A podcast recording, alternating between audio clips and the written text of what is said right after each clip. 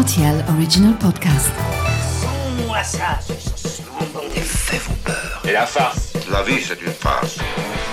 Ma soupe, s'il vous plaît.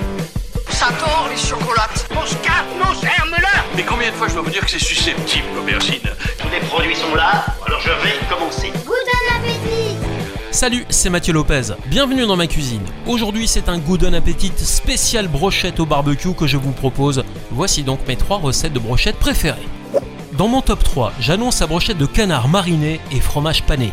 Faites revenir des gros cubes de magret de canard dans de l'huile d'olive avec de l'ail pressé et du miel. Vous trempez ensuite des gros cubes de comté dans la farine, puis l'œuf battu et enfin dans la chapelure. On assemble la brochette en intercalant un gros quartier d'oignon rouge entre le canard et le fromage. À l'arrivée, le canard sera juteux, un fromage au bord du fondant et une brochette relevée par l'oignon grillé. Ma, c'est un régal.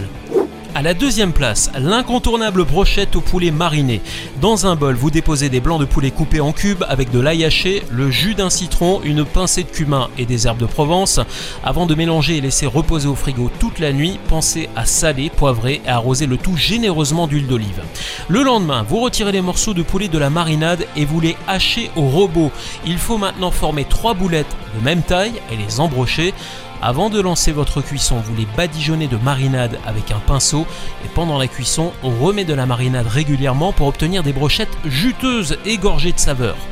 Enfin, à la première place du podium, on retrouve les brochettes de la mer. Découpez des gros cubes de dos de cabillaud et de saumon que vous mettrez à mariner pendant une heure avec du jus de citron, des épices, de l'échalote et de l'ail.